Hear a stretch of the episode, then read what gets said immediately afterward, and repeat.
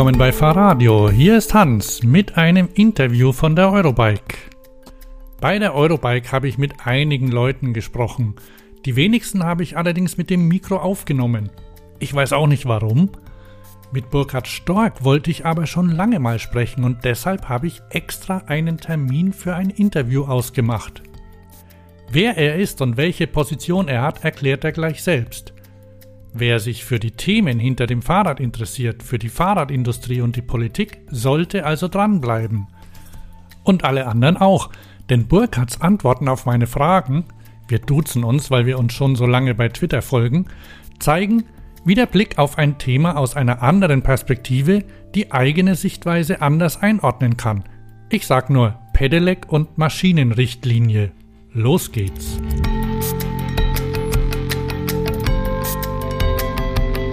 Burkhard Stork, ich bin der neue Geschäftsführer ähm, des Zweirad-Industrieverbandes ZIV. Neu, weil ich erst seit April dabei bin.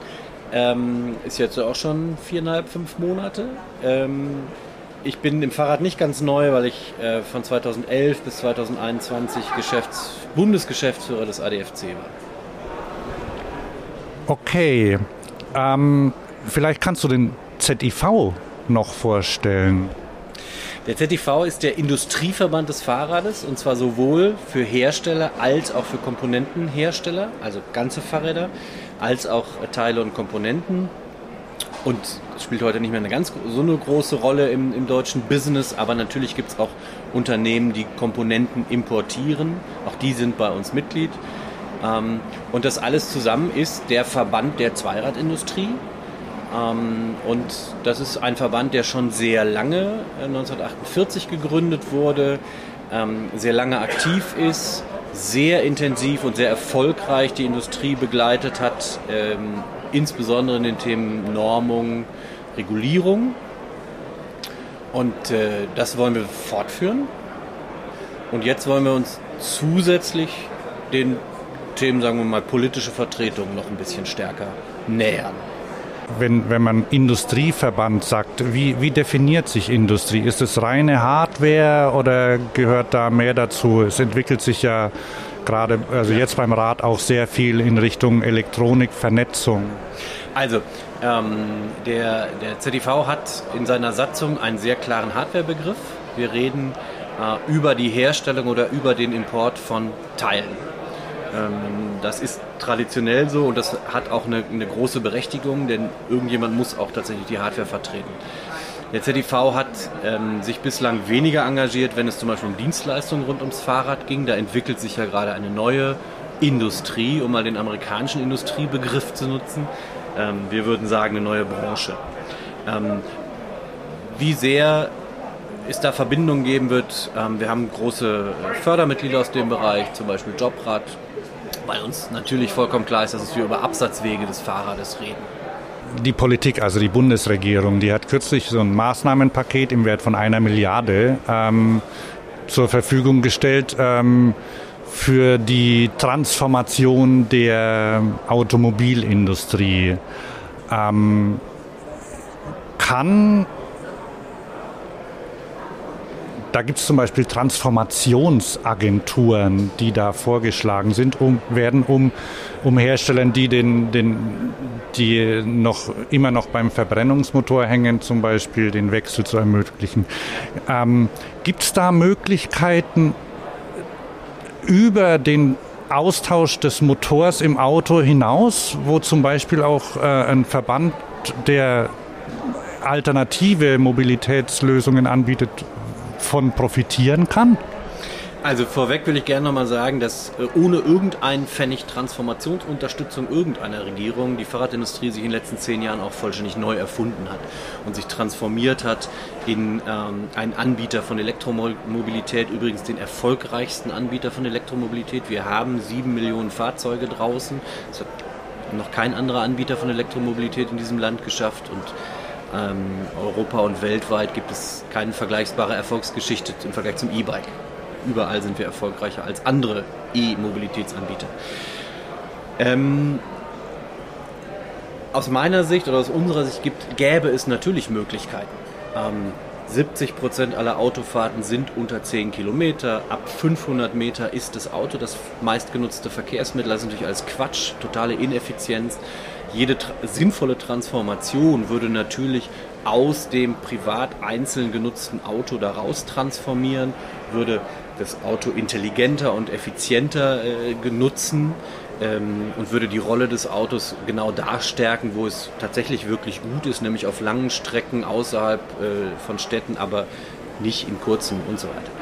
Ähm, wir sehen nicht, dass die Transformationsmilliarde der Bundesregierung darauf ausgelegt ist. Daran hat man offensichtlich nicht gedacht. Schon lange auch Kontakte in die Automobilindustrie ja. teilweise. Und wenn ich mir da anschaue, was da an, an Geld rangeschafft wird für Projekte, die die einfach nur, nur dem Unternehmen nutzen und die irgendwelche kleinen Insellösungen herstellen.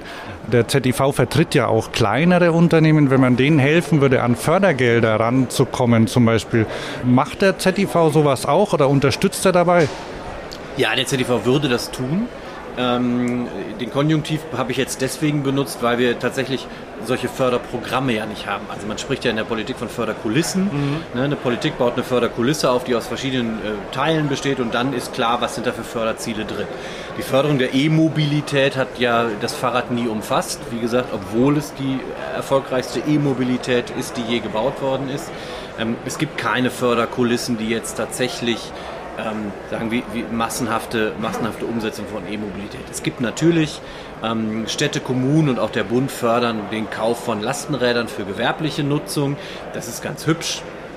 Ist im Vergleich zu dem, was in anderen Industrien, vor allen Dingen in der Automobilindustrie gewährt wird, ein Tropfen auf den heißen Stein. Und es gibt keine ähm, konzeptionelle Idee dahinter. Wir haben ja grundsätzlich leider egal ob bei den Befürwortern oder bei den Gegnern der Verkehrswende, keinen Player, der mal wirklich äh, sich Gedanken gemacht hat, was eigentlich, wo, wo, wo wendet die Verkehrswende eigentlich hin? Was ist das Verkehrssystem nach der Verkehrswende? Da sagen die ÖV-Anbieter, das ist alles ÖV, die Autoanbieter sagen, das ist alles Elektro oder irgendwelche zusammenfantasierten E-Fuels, die es nicht gibt. Die Fahrradhersteller sagen, es ist alles Fahrrad und die Fußgänger sagen, es ist alles Fußgang, Fußgänger zu Fuß gehen. Ähm, und so eine Idee, sagen, was ist das Gesamtsystem? Das haben wir ja leider nicht. Und das wäre, vielleicht gibt's ja auch nicht, muss ja auch nicht nur eins geben, es kann ja verschiedene geben. Und das wäre aber super spannend. Tatsächlich, die nächste Bundesregierung muss eine Strategie haben, wo sie hin will. Ne? Sie muss nicht Prozentanteile festlegen, das soll mal schön die Menschen selber entscheiden, aber sie muss eine Idee haben, wo es hingeht. Und das ist, das, dann kann man auch Förderkulissen aufbauen, die das fördern. Ich bin irgendwie an diesen Transformationsagenturen hängen geblieben. Ich ja. weiß auch nicht, weil ich, ich, ich habe dann überlegt, wie, was die eigentlich machen könnten. Und beim ZDV ist ja zum Beispiel auch die Firma Male ja. Mitglied, ähm, die ja Kolben für Verbrennungsmotoren herstellen, jetzt aber verstärkt ähm, Elektromobilität im Fahrrad ja.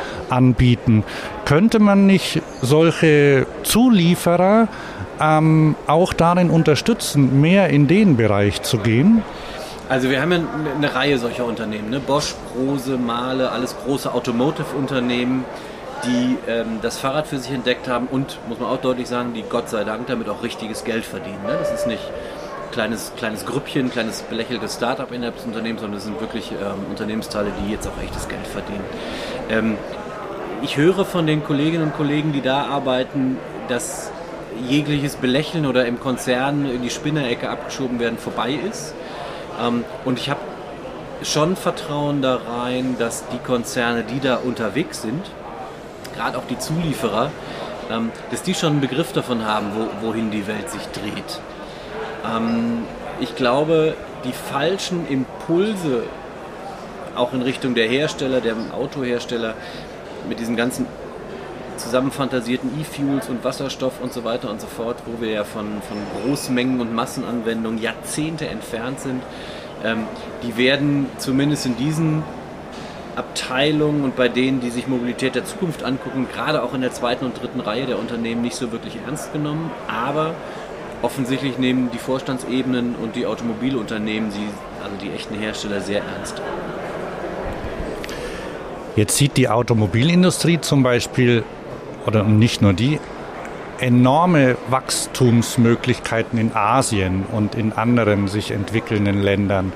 Und es ist ja so, Also die Leute dort, die möchten, wenn mit wachsendem Wohlstand, möchten sie auch das haben, was sie damit in Verbindung bringen. Sprich, sie möchten Auto fahren.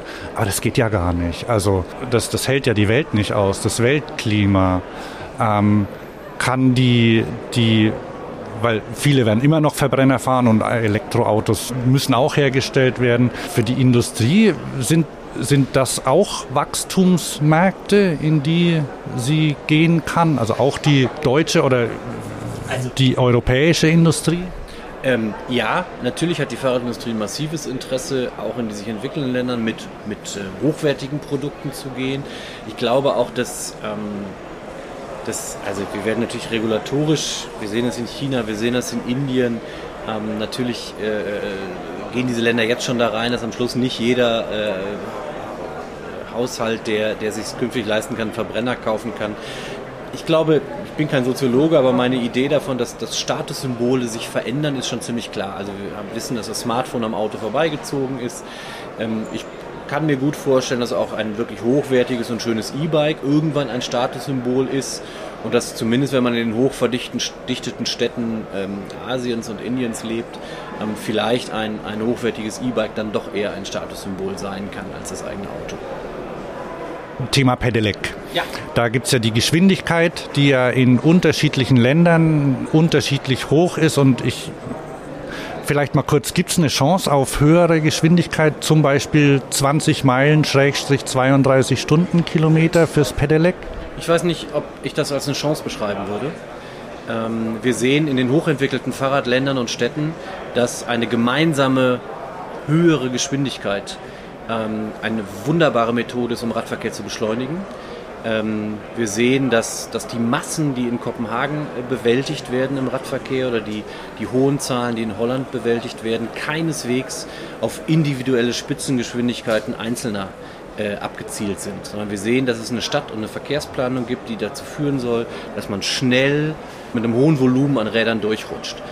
Ähm, und da können Gesch Durchschnittsgeschwindigkeiten von 18 km/h, wie sie zum Beispiel Kopenhagen anzielt, sehr viel sinnvoller sein, als zu sagen, ich ermögliche jetzt Einzelnen da irgendwie an der Ampel, wo gerade 200 gleichzeitig losfahren, mit viel schneller loszufahren. Ich Natürlich sollen Menschen gerade im Freizeitbereich schnell fahren können. Dafür gibt es tolle Rennräder und tolle Räder. Im Alltagsverkehr in Städten brauchen wir homogene Geschwindigkeiten.